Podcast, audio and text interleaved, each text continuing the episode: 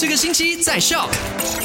来到了今天星期五，时间过得真的非常的快啦！星期五啦，回顾一下昨天的麦快很准聊到的三件实事。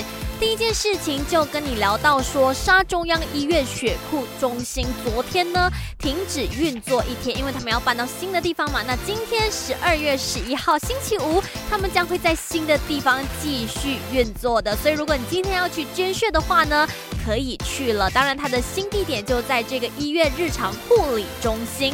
那第二件卖快很准跟你聊到的就是发生在石屋的，有一个少女，她把自己的名字借给她的男朋友去贷款，结果呢，这个男朋友也非常不负责任。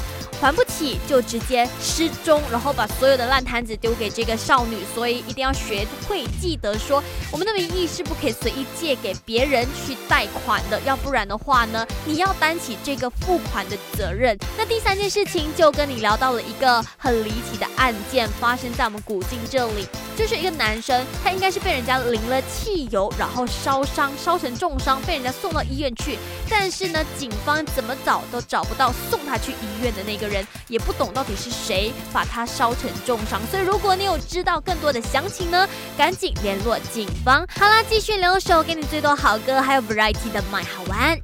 赶快用你的手机透过 Shop App 串流节目 SYOK Shop。